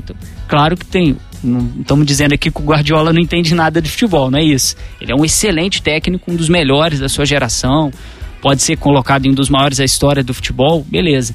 Mas com o volume de investimento, né? Isso fica uma competição até meio que desleal, né? Mandei pegar o Vitória e subir pra série, pra série A. Ou ganhar algum título com, com esse Vitória que tem aí. É, sem investidor, sem investidor fora. Mas eu vou falar o seguinte: é, é, citou aí o Red Bull e o City Futebol Group. É, Red Bull é uma empresa de outra área, né? Uma empresa de energético, de bebidas, então não tem nada a ver. Mas criou esse braço para investir tanto em esportes radicais, né? Eles inventaram essa, essa linha de investimento aí que é muito mais para difusão da marca também. É uma, uma, forma de atrelar a imagem da empresa de energético a, a esportes, etc. É, mas parece que de fato existe aí uma pretensão de entrar no mercado de, de transferência de jogadores. Né? E esse, essa ideia de espalhar né, clubes pelo mundo inteiro é para criar uma cadeia né, produtiva de atletas, onde você tira do Brasil, leva para a Áustria ou leva para a Alemanha, aí você vai circulando, ou tira de Gana, enfim. É, então você cria uma rede onde você vai, uma verdadeira multinacional do futebol não deveria existir, porque se você é dono de um clube, você não deveria ser dono de outro, né? Mas os escrúpulos foram pro, pra casa do cacete no futebol, mas tudo bem. É, é diferente do caso do City, né? O City, o City Futebol Grupo, ele pertence, ou foi fundado, é, foi, foi levantado, digamos assim, por um grupo de Abu Dhabi, né? Praticamente a família real, o Estado de Abu Dhabi, é, botando dinheiro nesse nessa grande multinacional do futebol, que foi comprando outros clubes também, tendo uma lógica meio parecida, uma rede, né, ou uma pirâmide onde você vai, né, transferindo atletas qualificados e, e, e jogando ele numa, numa espiral de crescimento aí, ou não, né, você descartar jogador no, no futebol é uma coisa muito comum também. Por exemplo, o Douglas, se não me engano, Douglas saiu do Vasco, foi comprado pelo City. Então, porra, o jogador do Vasco foi direto para Inglaterra. Não, não vai jogar na Inglaterra. Ele foi jogado pro Granada né? Foi Girona. Girona, perdão. Foi jogado para um clube menor da Espanha, vai lá, ver se vai, vai render, se não render, vai embora, né? Volta pro Brasil, tanto faz. Então é, é, parte desse processo. Só que é importante observar, e aí vou fazer uma menção ao Emanuel Leite Júnior, parceiro meu da Universidade de Aveiro, um cara que ele estuda basicamente é, políticas públicas da China. Mas como ele estuda política pública da China no futebol, então ele acaba entrando num, numa pesquisa, né, se aprofundando sobre casos uh, da, dessas relações do chamado soft power no futebol. Seria o caso específico de Abu Dhabi, do Catar talvez da China em uma, uma, né, uma, uma esfera distinta, mas de uma forma ou de outra a gente está falando de grandes investimentos, né, aportes financeiros monstruosos, né, assustadores, que acabam com o mérito esportivo, coloco só mérito financeiro né, como um critério para saber quem vai ser vencedor ou não. É isso que acontece na Europa hoje, convenhamos. É, e no fim das contas, o, o objetivo dessa, desse tipo de investimento não é o retorno financeiro. Né? Então você não está falando de um negócio normal. Porque quem bota dinheiro quer retorno, então você está falando né, de riscos, de, uh, de cálculos, de controle, de lucrar, né, e ver para cortar custo, etc. Esse cara não, quanto mais ele gasta e mais títulos eles acumulam, uh, isso vem do ponto de vista do que eles chamam de soft power, né, poder sem arma. Uh, e há um estudo de Emanuel, ele faz um mapeamento, uma espécie de uma cartografia de quais são os clubes que estão sendo comprados que assim é, é, tão, é tão densa a quantidade de informação que ele tem que eu até sugeriria que ele viesse na, na próxima vez para cá. Mas ele consegue observar como cada clube que tem sido comprado por esse tipo de, de investidor que não quer retorno financeiro, ele está localizado em algum setor uh, geográfico que uh, representa algum tipo de, de interesse particular. Ferrovia, portos, aeroportos, uh, extração de petróleo, uh, logística. Então tá tudo tudo se explica pelos interesses geopolíticos e financeiros desses grandes investimentos. Futebol não tem nada a ver, mas o futebol, por ele ser essa máquina de produzir capital social, então ele entra como muito melhor comprar um clube de futebol do que comprar influência de deputado, que se comprar um jornal. Né? Nada talvez mobilize tantas pessoas e convença tantas pessoas que você é um grande investidor, uma pessoa de, de boa índole, um grande, uma pessoa que quer o desenvolvimento de uma comunidade, como comprar um clube de futebol e levar ele aos títulos, à glória. É, o caso do, do Red Bull aí é um pouco diferente do, do City, porque o Red Bull, se observar por todo mundo os clubes que eles compraram, não eram clubes de primeira linha, nem o Salzburg, nem o Leipzig e nem o Bragantino aqui. Na verdade, aqui eles começaram pelo RB Brasil. O RB Brasil não deu certo, eles não conseguiram chegar lá em cima e Importante hoje frisar, né? praticamente, né? praticamente eles só revelam e vendem jogador. Mas se você perceber o padrão dos times que eles compram, vai perceber que eles não comprariam um time deles, um desses da Série A. Não comprariam Fluminense, Botafogo, Vasco, porque eles escolheram um clube com pouca dívida, que aí eles só precisam comprar o clube, entrar lá, botar o dinheiro deles, eles não precisam equacionar as dívidas para conseguir trabalhar. Eles também escolheram um clube que não tem uma torcida tão grande que vai pressionar tanto, um clube que veio da Série C, já tinha caído para dois do Paulista. Então, se não der certo, for rebaixado, eles não, não vão pedir a cabeça deles, eles podem tentar de novo. Se subir para A e cair de novo também não tem problema. Se o investimento não der certo, não tem problema. E, e se tornou o cenário ideal também porque já é um clube que está acostumado com falta de democracia porque lá é uma família que toma conta do Bragantino há muitos e muitos anos. Então já era aquele grupo de sempre é, no comando Bragantino. Então não tem essa, essa questão de democracia de ah, não está dando certo, vamos derrubar. Não, não é derrubado, nunca foi derrubado. Então se, se se prestar atenção, é um cenário que não cabe nos grandes clubes brasileiros. Não vai acontecer nos grandes clubes brasileiros, assim como não aconteceria no, nos europeus. É um cenário que vai pegar esses clubes medianos, fazer investimentos pontuais, que foi assim que eles cresceram em todos esses mercados. Não contrataram, diferente do, do City, eles não contrataram jogadores de ponta, eles contrataram jogadores de outros mercados ali. Até o, o Salzburg eu acompanhei um pouco na época, eles contrataram o Alan do Fluminense, que depois eles revenderam ganhando uma boa grana, revenderam para a China. Eles contrataram o Mané, que acho que ele foi de Gana para lá, não sei se ele já estava ali pela Europa, mas depois venderam pro Southampton, depois foi pro, pro Liverpool. Então eles também ganharam dinheiro dessa forma. Mas é importante perceber que não é um caso que vai acontecer nos times grandes. Não é, é um exemplo, é, é a exceção, não é a regra. Enfim. Até por isso, né, que a gente já estava comentando antes aí da gente passar essas entrevistas, é como que é, o desejo maior do, dessas pessoas que vão fazer o investimento é um clube com poder totalitário, né? Tem uma, uma família que toma conta do clube e não adianta que democraticamente ela não vai ser retirada de lá. Aí tem uma, o pessoal faz essa brincadeira e nisso é, o exemplo é bem claro, né? Como que o liberal está bem próximo do fascismo, né? Ele olhar e falar assim, opa, tá nem aí, aqui né? o meu dinheiro não vai ter problema, não vai ter essa tal de democracia dos torcedores pedirem isso, pedirem aquilo. Então é aqui que eu vou investir. Isso é muito, muito é boa isso. colocação do Jonathan que elucida bem é, o que que esses caras pensam quando vão colocar o dinheiro em algum lugar ou não, né? É, e, e, só observar também, né? É, é, o Jonathan explicou muito bem porque o caso do Red Bull, né? tem que ser entendido dessa forma, né? É uma estratégia que passa quase necessariamente por clubes menores, com quadros sociais pequenos e, e praticamente umas mecenas que sempre existiram, como são eu não vou falar o nome dessa família, mas a família que dominou o Bragantino, que tem que é agente de jogador, que é, é, tem o nome do estádio e é político local, né? É importante frisar, né? Não é um clube é, é da dimensão do que a gente é acostumado a, a falar quando está falando desse assunto. Mas o City, né? O, o Abu Dhabi é, é, o grupo financeiro de Abu Dhabi, é importante observar que, assim, de, desse ponto de vista do soft power, o Brasil é insignificante para eles. O Brasil não representa nada para os interesses geopolíticos de um grupo, uh, de, um, de um emirado árabe do Oriente Médio, que obviamente vai querer entrar no mercado norte-americano ou no mercado europeu, que para eles é muito mais significativo. Né? Pode ser que entre aqui? Pode, mas talvez em outras perspectivas. Né? Talvez para ser só via de né, entreposto comercial, digamos assim, mas o peso que o Brasil tem para o interesse deles, o que, o que move o interesse deles é zero. É, e muitas vezes, se eles vão entrar, eles vão entrar em clubes pequenos, de algumas cidades bem, bem escolhidas. A gente ouviu falar no CSA e tal. Alguns clubes assim que, que tem, regionalmente, eles têm uma, uma boa força e também o investimento para entrar lá não é tão grande. A gente vai falar agora com o Vitor Figolds.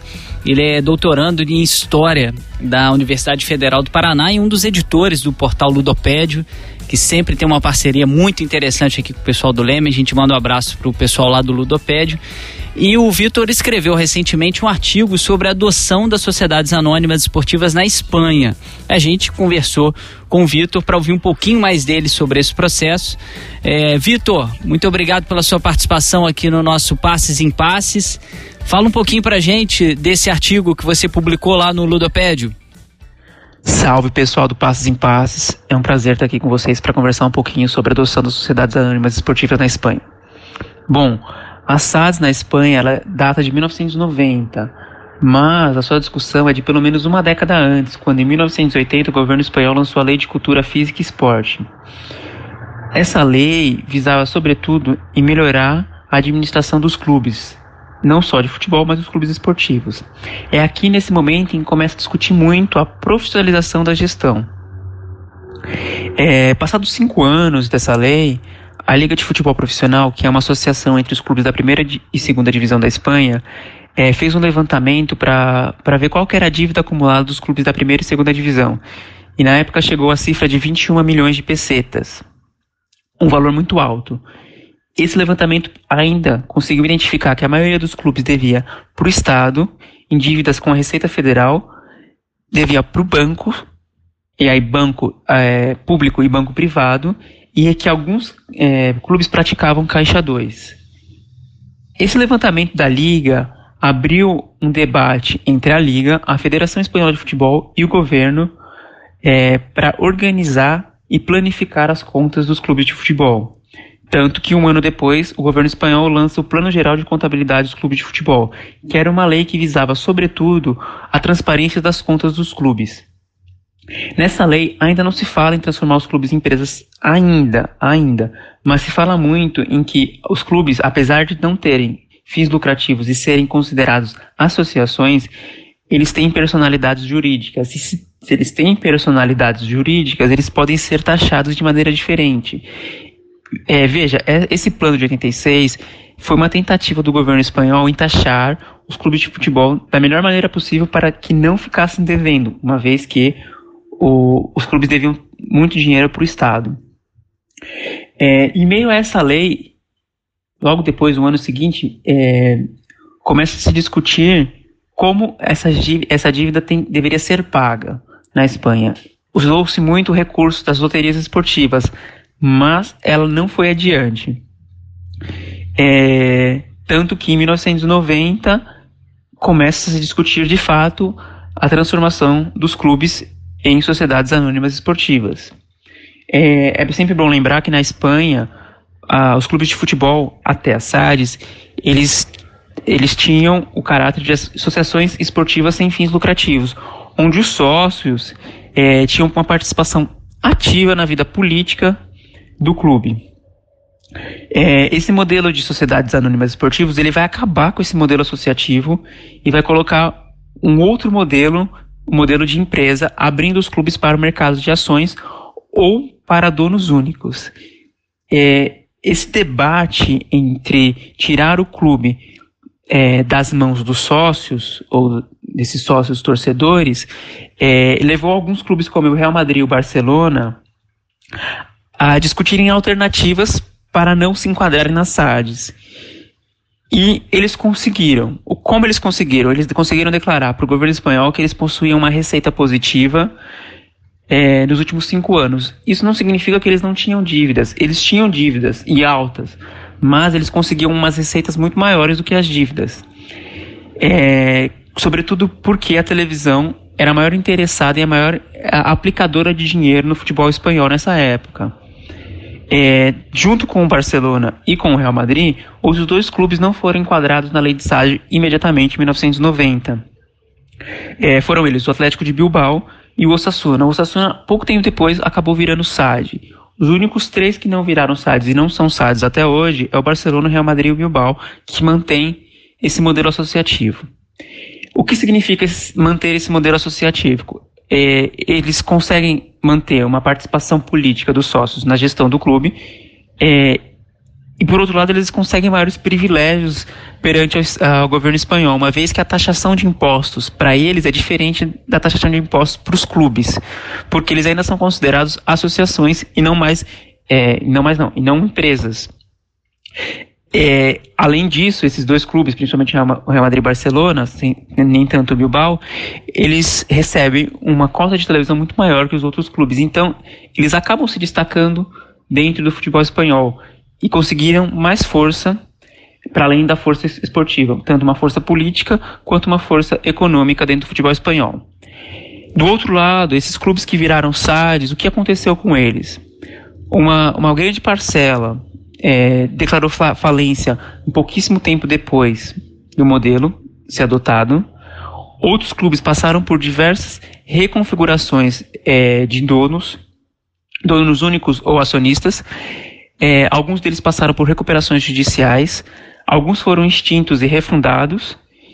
E no final de tudo, é, o problema da dívida que nasce lá na década de 80 ele não se soluciona nos anos 90, nos anos 2000 e, e nessa última década. Tanto que o aumento da dívida dos clubes na Espanha é muito grande e ainda assim é possível perceber é, fraudes fiscais, como é o que aconteceu recentemente no caso do Barcelona é, com o Sandro Rossell. Vitor, muito obrigado pela sua participação. É, o Vitor já tinha sido mencionado lá no nosso programa do ativismo torcedor, Passe em Passes, que a gente gravou já e está aí nas nossas plataformas. Você que ainda não ouviu, acessa lá. O Irlan já tinha mencionado um livro que tá para sair, já a pré-venda já está acontecendo, então você pode entrar no site que a gente vai colocar aí na descrição e já comprar com o livro. O foco é exatamente esse assunto, né, Irlan? É, o Vitor está entre um dos autores, pode falar um pouquinho mais para a gente do livro, que quem está interessado nesse assunto, que é extremamente importante, esse livro aí é fundamental para compreender como que isso está acontecendo, não só no Brasil, mas no mundo. É, Figos é um, é um, um parceiro de longa data, né? A gente troca muita ideia sobre o tema, troca muita referência e é um cara que estuda principalmente futebol espanhol, mas que tem uma noção bem ampla desse debate. É, não à toa ele foi convidado, foi o primeiro, inclusive, a, a concluir o texto, o cara é, um, é uma máquina, mas ele foi o primeiro a concluir e me enviou, né? É um, um dos tantos textos que vão compor o livro que vai sair aí em breve. O Clube Empresa, Abordagens Críticas Globais às Sociedades Anônimas no Futebol. Uma parceria, né, do Na Bancada, que é o podcast que eu produzo, com a, a editora Corner, e o Ludoped entrou como parceiro também para ajudar na divulgação. É, só fazendo aí o jabazinho, como eu fiz da outra vez, é, vai ter texto de Emanuel Leite Júnior, que eu mencionei, para falar sobre soft power, uh, da Argentina, né, para explicar um pouco por que os argentinos rechaçaram o modelo de clube empresa em 2018 e também lá no ano 2000, é, de Verona, Verônica Moreira e Rodrigo Dascal. No Chile, para explicar muito quais foram os efeitos, os impactos é, da transformação do, obrigatória de clubes de empresa, vai ser Sebastião Munhoz. Vitor Figos, inclusive, ele vai escrever junto com Daniel Ferreira, é importante frisar, né? O, o outro autor o cara também que manda muito bem no tema. É, enfim, outros, outros autores vão entrar aqui e mais importante também é quem que tiver interesse é, vai procurar na livrariafc.com.br, só pesquisar o nome Clube Empresa lá que vai ter a pré-venda do livro com desconto para quem quiser. Mas o mais importante de tudo é que não é um livro só acadêmico, né? A gente vai ter o relato de três agrupamentos muito bons, muito interessantes da gente compreender, que é o Colo-Colo de todos, do Colo-Colo, os acionistas unidos do Sevilha Futebol Clube, que é uma particularidade muito espanhola, e o Clube de Futebol Os Belenenses de Portugal. Né? Relatos dos próprios torcedores dizendo o que aconteceu por lá para você que está acompanhando nosso Passo em Passe. Mais uma dica, a gente está adiantando um pouquinho nosso quadro Ondas do Leme, é, mas agora a gente vai partir para o nosso quadro importantíssimo, que é o Toca Letra.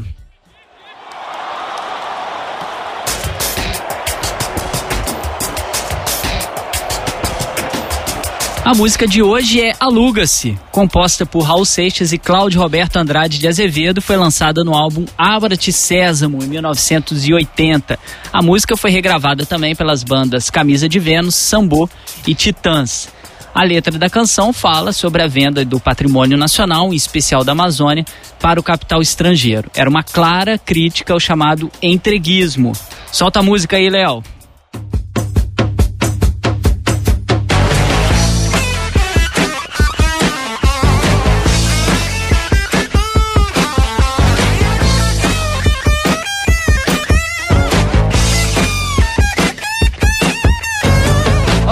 Solução pro nosso povo eu vou dar. Negócio bom assim ninguém nunca viu. Tá tudo pronto aqui, é só vir pegar. A solução é alugar o Brasil. Nós não vamos pagar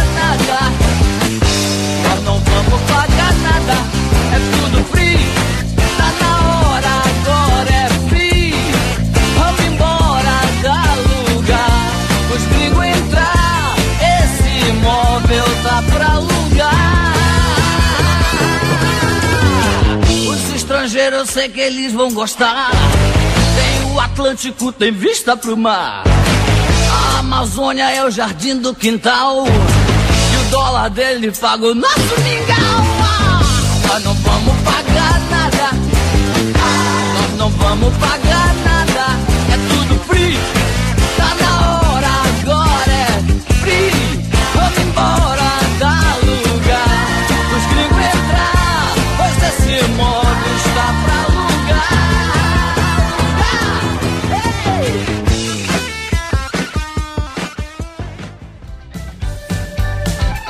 É impressionante a música feita em 80, né? Ela guarda relações muito é, intensas com o contexto nacional até hoje. E a partir dessa música a gente pode traçar né, uma, uma relação do, desses projetos Clube Empresa que pretende justamente atrair esse capital estrangeiro para um dos patrimônios brasileiros que é o futebol. E por mais que a gente diga, né, o Flamengo, Vasco, Fluminense, Botafogo, Vitória, Bahia, Grêmio, Inter, os quatro, os times de São Paulo, ah, isso é uma associação, mas expande a associação, não são só os sócios, é um patrimônio cultural mesmo do país, porque não são todos os torcedores desses times que fazem parte da associação esportiva no papel, né? Lá registrados como sócios e tudo. É, que relação a gente pode trazer disso, né? Estamos alugando o pessoal vir de fora e, e, dessa relação, dessa música aí fantástica do Raul Seixas e do Cláudio Roberto Andrade de Azevedo. Se a gente pensar, além da questão deles estarem vindo para adquirir os clubes, adquirirem um patrimônio muito forte nosso, por essas questões que a gente discutiu de política, de, de geopolítica, muitos vão vir também com interesse em negócios aqui no nosso país. E esses negócios podem ser também é, adquirir estatais, com esse processo de privatização que a gente está tendo. Eu acho que, que tudo isso entra no mesmo bolo, né? Se, eles, se vier capital estrangeiro eu não acredito, como a gente discutiu aqui, eu não acredito que seja para lucrar com futebol. Eles vão usar um patrimônio cultural como, como acesso a um patrimônio muito, muito grande nosso, no, no, nossas reservas de petróleo e, e, várias outras empresas. Pegando muito o que, que Jonathan falou, né? Se você observar o que aconteceu no Chile, né? É, o presidente foi eleito porque foi presidente do maior clube local e se aproveitou daquilo para né, ter uh, ganhos políticos. Né? Isso mostra muito como é, é, basicamente a apropriação desse patrimônio, mas pensando além disso, né? Como os torcedores eles vão muito além desse, dessa lógica do consumo, né? o cara só vai lá, compra o, o, espetáculo de futebol, uma camisa, etc. e sai. Não é assim que funciona. Se a gente for fazer uma reflexão mais né, profunda, até do ponto de vista acadêmico também, né? Reposicionar o torcedor dentro do futebol também como um produtor, né? Sei lá, eu costumo usar é, Henri Lefebvre para pensar a produção do espaço, né? A produção do espaço é feita o tempo inteiro, não é só pelo capital, não é só pelos gestores, pelos pensadores. Né? As pessoas estão produzindo espaço seja simbolicamente, até fisicamente também, mas está sendo produzido o tempo inteiro. O clube, para mim, se você colocar, né, dotar ele de uma espacialidade, você vai perceber ele dessa forma. Né? Não existe o clube né? Não existe essa história toda se não tiver ali por trás a massa dos torcedores né? que se entregam a isso, que se, que se investem seu tempo, o seu dinheiro nisso.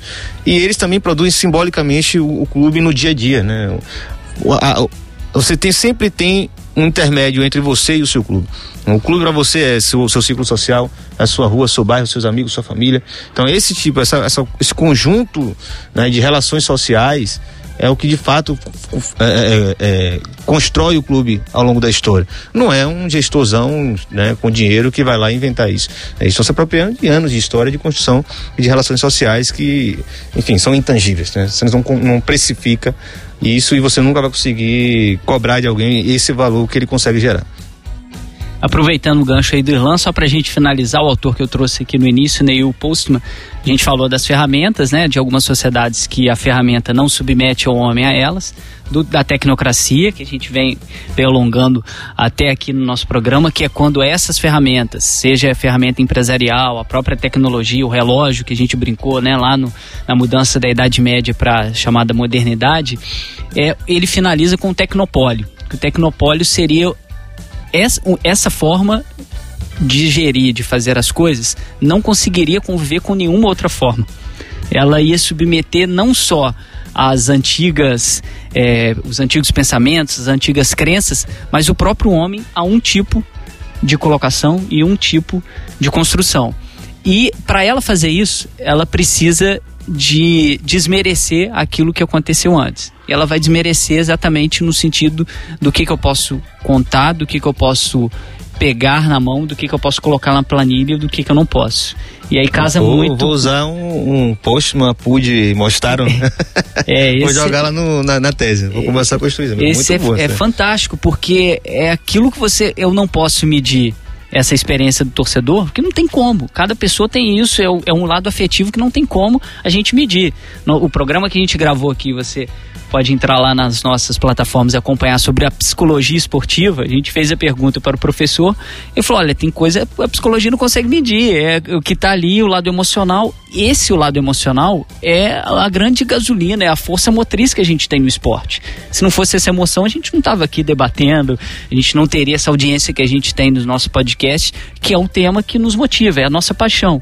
E a partir do momento que isso não pode ser medido, o que vai ser medido é apenas o dinheiro, você exclui todas as outras possibilidades que você vai ter. É isso que ele chama de tecnopólio, que é o que a gente está refletindo aqui para que não aconteça. Muito bom, porque vou um usar, clube, sem dúvida. um clube é muito maior do que isso, né? É, Não é é, só- é, não, sensacional porque isso inclusive coloca como o pertencimento e o afeto no futebol é, ele se torna um problema do, desse ponto de vista, né? Uhum. Por mais que você tenha, ah, eu quero, quero fidelizar esse torcedor, mas o torcedor não quer só comprar o produto, né? Ele quer pertencer, ele quer né, é, demonstrar o afeto dele. E muitas vezes isso vai de encontro com interesses privados que se apropriam de clubes de futebol.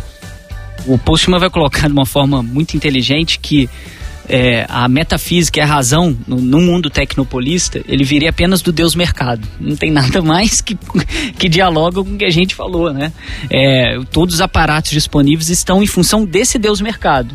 Não consegue medir. Vai, pode até falar, o, o Flamengo tem potencial de consumo de 40 milhões. Não é isso, é uma coisa muito maior. É do cara que não tinha dinheiro, por exemplo, para ver o jogo lá da final da Libertadores e pediu demissão, vendeu é, a, a TV, vendeu isso, vendeu aquilo, quase separou da mulher para ir ver o jogo de futebol. E não sabia se ia voltar. Isso não tem preço, não tem como você medir isso. E o Tecnopólio exclui essas pessoas do próprio ambiente esportivo, que é o que a gente está debatendo aqui refletindo. Esse é o nosso nono episódio do Passo em Passo, o esporte como você nunca ouviu. Aqui você vai ouvir o que não escuta em outras mídias tradicionais. Né? Compartilhe o programa aí com seus amigos, nos ajude a fazer o podcast. Tem alguma sugestão de pauta, tem alguma pergunta, entra lá no arroba no Facebook e no Instagram e conversa com a gente. Nosso quadro Lemecast Clube é a hora de você, ouvinte, participar do nosso programa. A gente abriu nossa caixinha de perguntas e escolheu o questionamento do arroba Israel de Brito. Muito obrigado, Israel já participou aqui outras vezes com a gente. Arroba Israel de Brito, de, de mudo. A pergunta dele é a seguinte: por que muitos clubes endividados acham que isso é a solução total? A gente já abordou aqui isso ao longo de algumas respostas, mas só para a gente ficar mais claro, né? É, se vende isso como a solução para todos os problemas, que é o que a gente está falando, né? Por que, que o- o- muitos clubes acham que tomar essa medida da empresa SA vai modificar para sempre? Eu acho que em primeiro lugar porque as dívidas chegaram a um tamanho tão grande que hoje uma, uma gestão por parte do presidente mediana já é o suficiente para acabar a gestão lá embaixo. É, tá, tá num nível de dificuldade, alguns clubes como Fluminense, Botafogo, Atlético Mineiro, tá um nível de dif- dificuldade que para fechar as contas precisa fazer uma venda, vai fazer a venda, tem uma penhora, isso começa a causar um sentimento de, pô, não vamos sair daqui nunca. O caso do Fluminense já tá há quatro anos brigando para não cair. E fica na, naquele sentimento, pô, isso aí só vai acabar quando vier um dinheiro do além. Aí fica se esperando um salvador da pátria, que é uma cultura muito difundida no futebol brasileiro. A cultura de que num momento chega um patrocinador, sei lá de onde, e investe dinheiro num clube, esse clube vai lá, sobe, sobe, sobe, é campeão, depois o clube quebra. Muitas vezes cai. E, e às vezes também um mecenas, como foi o caso do, do, do- no Palmeiras, antes da, antes da atual patrocinadora, como foi o caso de Fluminense e Botafogo para a construção de CT, surgem essas pessoas com dinheiro e aí se acha que essa é a solução para tudo. Mas a, a questão do, do clube empresa não necessariamente vai atrair pessoas com todo esse capital, não necessariamente são pessoas que querem administrar, vão surgir pessoas que querem administrar o clube num, num futebol tão desorganizado como o brasileiro. Eu acho que se cria essa expectativa por causa, basicamente por causa dessa cultura e porque é muito difícil sair do buraco que os clubes estão.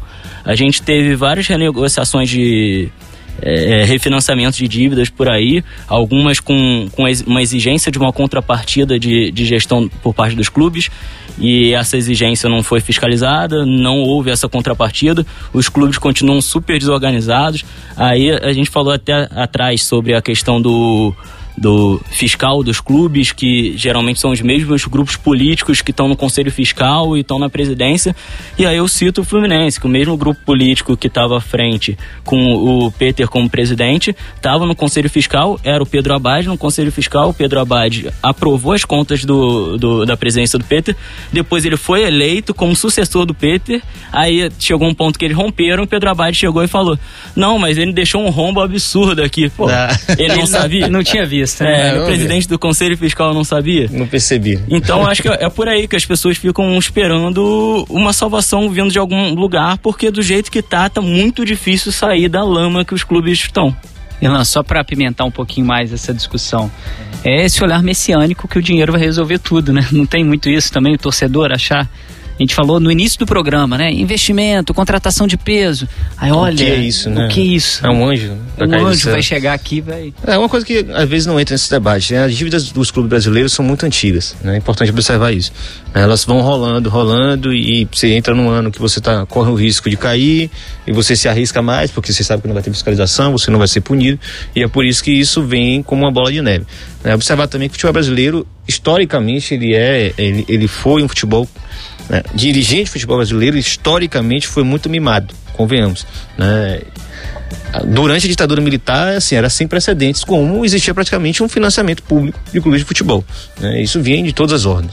É, com a TV chegando e mudando os patamares, os padrões que a gente eram, aos quais eram acostumados, com jogadores começando a ganhar muito mais, e aí entra outra lógica, que também aumenta esse endividamento, aí sim, por uma questão de amadorismo, de falta de estrutura dos clubes para se proteger disso também, que é a questão dos agentes de jogadores. Né? Hoje, os donos do futebol brasileiro são os caras que são agentes de jogadores. O cara vai fazer uma transferência de um clube para o outro, ele ganha 10% da grana. Né? Isso é simplesmente surreal, mas se você não fizer isso, você não tem, não tem time. Né? É incrível. Não é à toa que o Alexandre Matos montou timaços com o Palmeiras, é porque ele é o melhor gestor desses interesses. Ninguém consegue perceber esses elementos, e isso para um clube que está lá desesperado para ganhar título, vai se tornando conta, porque fica para o clube. Né? O agente não se, não se compromete com isso, o jogador não se compromete com isso, muito pelo contrário, está cagando para o clube. O, o dirigente, muitas vezes, está com interesse curto prazista, é importante observar isso. É, então, assim, também pensar que a, a indústria do futebol como um todo, a gente precisa observar, ela é deficitária. Né? Tem o- o- dois autores ingleses que eles fazem essa discussão. O futebol europeu é, é a economia política da dívida. É a economia política do dispêndio. Né? Peter Kennedy e David Kennedy. Pode procurar e ler, que é fundamental. É, como a gente está falando de um negócio normal, se todo, se, se os grandes clubes fecham no vermelho sem se preocupar, como não se houvesse amanhã, os médios quebram e vão à falência. Na Itália, por exemplo, são mais de 50 casos de falência, quase 50 casos de falência. Eh, no Chile, por exemplo, você tem ah, ah, o acionista majoritário usando a empresa dele para emprestar dinheiro para SA do clube para conseguir manter o pagamento dos dividendos dos acionistas. Isso é surreal. Isso não faz o menor sentido. É, o cara faz. É como se fosse um mecenas, mas dentro de um SA, só para ele não ser é, é, condenado por fraude financeira. Não faz o menor sentido. Né? Onde- Que futebol que a gente está falando? Entendeu? Então, assim, antes de falar dos, dos, né, das panaceias, dos investimentos, vamos pensar como é que isso se, né, se concretiza, como é que isso vem para um caso real. Eu acho que o Chile é muito mais perto do Brasil do que uma Espanha, do que Portugal da vida, do que uma Itália, do que a Inglaterra, né? Antes de falar de PSG, Chelsea, City, Birerê, vamos olhar Colo-Colo. Vamos olhar o- a Universidade do Chile quebrada aí, é, que vira empresa para acabar com a dívida que existia e hoje deve o dobro do que devia antes. Aí, alguma coisa aconteceu errado. São 15 anos de, de clube empresa no Chile, não tem resultado é, é, financeiro, todos endividados, mais endividados que antes, não tem resultado esportivo, que era o que o torcedor queria, porque o clube chileno não ganha um torneio internacional. Nesses 15 anos ganhou um que foi uma Sul-Americana e uma finalzinha de Libertadores. É muito pouco para quem ofereceu tanto. Tem mais uma pergunta aqui da nossa ouvinte, arroba, underline Carol2508, que quer saber como funciona o modelo das franquias dos clubes de futebol norte-americano, lá da Major League Soccer. Em que eles diferem ou não diferem do modelo adotado pelos clubes europeus como o PSG? Qual dos dois quer comentar essa, essa pergunta da arroba Carol2508? Esse modelo de franquia lá dos clubes norte-americanos é meio parecido com o modelo norte-americano de esporte, né? De ter as franquias e a franquia pode mudar de cidade ou não. Tem alguma semelhança com o que o Red Bull fez aqui no, no Brasil ou não? não? Não dá porque lá você está falando que a liga, o que seria a liga, por exemplo, é a empresa e os, e os times são franquias, né? Então o nome franquia explica mais do que qualquer coisa. Então é diferente. Então as regras são determinadas por uma grande empresa, por um CNPJ, associação, no, lá deve ter outro nome, evidentemente, mas quem está disposto a ter um time, ele vai seguir regras que a matriz determina. Inclusive, isso garante né, equilíbrio esportivo. É, Não é, pode garante, ter, um salário, ter um teto salarial. É, garante equilíbrio financeiro. Por isso que o modelo é, é não tem rebaixamento, por exemplo, né? Enfim. E por isso que lá você também tem mais de uma liga, e às vezes as ligas disputam entre si para ver qual tem mais é, destaque. É, Pelé foi chamado para a liga, para outra liga, né? Não é a MLS, né? Pelé jogou na outra liga porque era uma forma de, de uma liga se sobrepor sobre a outra. Então é um modelo completamente diferente do nosso. É, o modelo francês, por exemplo, de onde surge um PSG, é, é, é, mais próximo do que a gente tem na América Latina, na Europa quase como um todo, que eram associações de pessoas que praticavam esporte, que faz, se juntavam em federações esportivas, né, que né, organizavam elas em competições e coisas parecidas. Então, assim, é uma questão histórica mesmo. E por isso que aqui é muito difícil você tirar um clube de uma cidade e jogar para o outro, e nos Estados Unidos é tão fácil.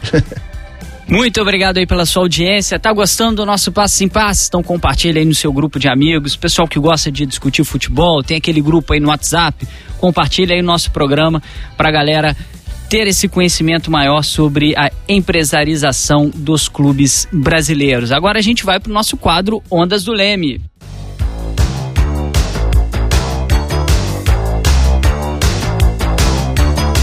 No quadro Ondas do Leme, a gente sempre indica alguns trabalhos que vão auxiliar no conhecimento sobre cada tema abordado aqui no programa. O que, que está em alta quando a gente fala deste tema? Irlan, além do livro, né, que você já indicou aqui, tem algum outro artigo? Você já citou também do, dos Kennedys, né? Aí agora, algum outro artigo específico você gostaria de recomendar? Jonathan, tem algum algum site é, que a pessoa possa acessar para poder é, pesquisar um pouquinho mais sobre esse assunto? É, eu só queria reforçar mesmo o, a indicação do livro do, do Fernando Monfardini, porque eu particularmente li e acho muito interessante, acho fundamental para esse debate essa essa perspectiva ou de clube empresa ou outro caminho lá do, da democracia com transparência, uma outra forma da gente da gente ver esse debate. Eu só queria reforçar porque eu acho fundamental esse livro. Eu não tenho nada de cabeça aqui, né? Fora o que eu já recomendei em outras oportunidades, é, que estudem necessariamente também essa virada do clube empresa. É, tem uma tese que dá para achar fácil, é de Sebastião Munhoz e tem um segundo autor, me desculpem, não vou lembrar agora, é, que o, o é do Chile, na Universidade do Chile, que é El Ocaso de Futebol Social, né? O declínio do futebol social é, lá Sociedades Anônimas de, é, Desportivas, né? Falam sobre esse processo de transformação dos clubes de empresa no Chile, frisando inclusive isso, né? O Chile ele é muito mais próximo do Brasil do que a Europa. Tanto, tanto geograficamente quanto economicamente, culturalmente, etc. É, fora isso, entre no site do Ludoped e pesquise sobre o tema, que lá tem vários textos muito bons, inclusive de autores que vão estar no livro Clube Empresa. Grande abraço. Eu vou indicar aí do Neil Postman mais uma vez, Tecnopólio. É fundamental, a gente trouxe aqui algumas posições dele que são importantíssimas para a gente entender a sociedade como um todo, a transformação que ela teve ao longo desse tempo para a gente chegar nessa lógica empresarial que a gente vê hoje e como que isso acaba sendo refletido no próprio esporte, nas narrativas que são construídas sobre essa salvação que a gente tanto debateu aqui no nosso programa. Nosso programa está quase chegando no fim, mas antes temos o quadro importante que é o Jogo da Vida.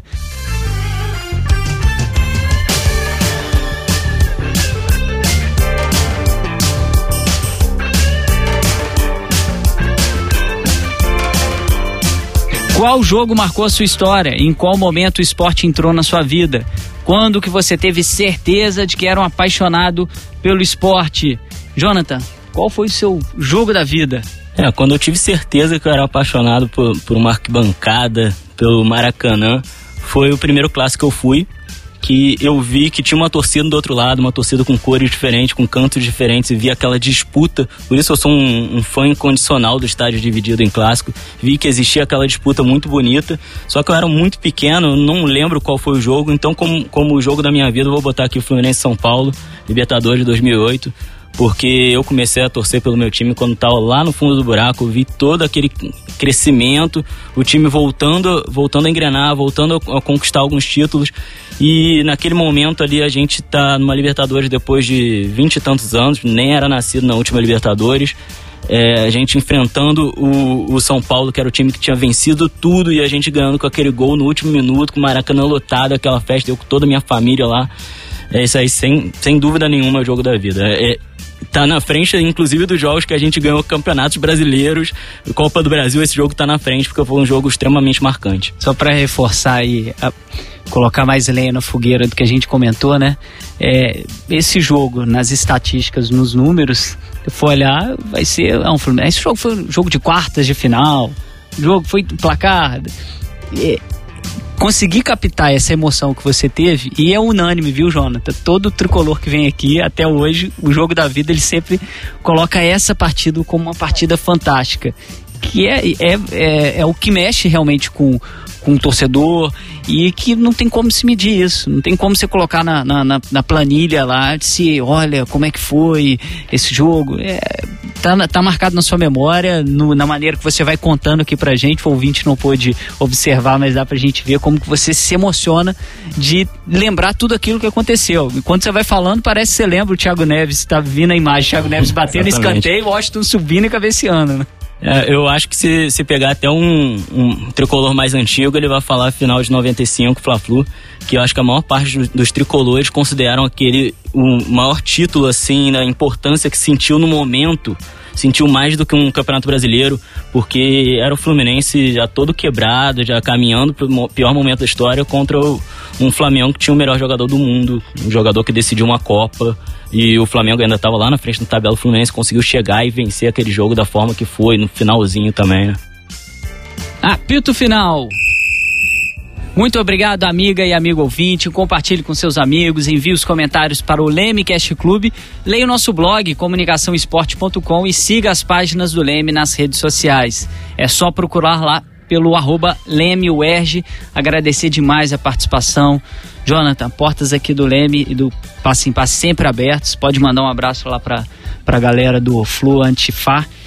E algum resumo aí desse no, nosso debate, alguma mensagem para o torcedor que às vezes é, vê na grande mídia que essa empresarização vai salvar os clubes brasileiros? É, eu acho que o mais importante é, é, olhar com, com muito critério, com um olhar bem crítico, porque a gente está acostumado a ouvir só um lado da história a gente não ouve o outro e o torcedor brasileiro ele esquece muito rápido o que aconteceu, porque ele é movido à paixão. Quando a gente é movido à paixão, a gente esquece rapidinho, já, já pensa numa solução fácil de novo. E as coisas não são muito assim. Eu acho que o caminho da democracia dos clubes, da transparência, é, é muito mais importante, muito mais certo. E se der errado, é muito mais fácil de você reverter alguma coisa. Eu, eu agradeço o convite. Eu acho que esse debate que é fundamental justamente porque a gente consegue oferecer esse, esse contraponto. Irlan, mais uma vez, muito obrigado. Vamos esperar aí, esse programa né, vai entrar no ar lá finalzinho de janeiro. Em fevereiro, com certeza estará aqui em mais um debate, em mais um programa do nosso Passes em Passes. Obrigado pela sua presença. Mais alguma coisa sobre esse tema? Algum resumo, alguma mensagem final então, a gente discutiu tanta coisa aqui, passamos de quase uma hora e meia de podcast. Acho que a gente conseguiu colocar alguns pontos importantes que muitas vezes as pessoas não escutam, não, né, não, não estão. É, nunca ouviu né, mesmo, né? Alguns pontos que a gente indicou aqui dos malefícios uhum. que essa empresarização pode trazer. É, eu vou tentar ser breve também, falei bastante no, no programa, é, mas só falar isso, é, a gente também não quer transformar a democratização dos clubes em uma outra panaceia. Né? A gente não quer dizer que isso também vai solucionar todos os problemas. Até porque no meio disso tem um chamado bichinho humano, né? que geralmente atrapalha bastante as coisas. Só que, é, dentre os pesos e contrapesos que existem, é, você ainda mantém uma instituição histórica, social, um patrimônio cultural de, para muitas pessoas e para o futebol brasileiro como um todo, uh, livre de interesses particulares, né? Pelo menos parcialmente, ou pelo menos eternamente não preso ao interesse de uma pessoa. Né? Então é, é o melhor caminho do ponto de vista de que o clube ainda vai ter sua própria liberdade de uh, mudar de rumo, né? Pertencer ao seu torcedor e ser e, e aprendendo com o tempo, né? O, o, resultado em vários países que fizeram isso não foi satisfatório, por mais que pareça pelos resultados esportivos, que é, é de outra ordem, né? É uma ordem financeira diferente. É, então a gente tem que aprender com os erros dos outros para trazer para cá. E clubes bem geridos, é importante falar, é, clubes que demonstram que são amadurecidos ah, do ponto de vista da democracia, são bem fiscalizados, são transparentes, esses sim atraem investimentos. É, a gente está falando que o futebol brasileiro hoje precisa de investimento para sanar suas dívidas né, é, e resolver seus problemas financeiros. Arruma a casa, né, mostra para um possível investidor que a casa está arrumada, que as coisas são transparentes, que a, todo mundo segue as regras internas e externas, e aí você vai ver o futebol brasileiro mudar, né? Não é só entregar na mão de um, uma pessoa qualquer. Pra gente finalizar, o conflito e perder faz parte do jogo, né? Senão não, não haveria o jogo.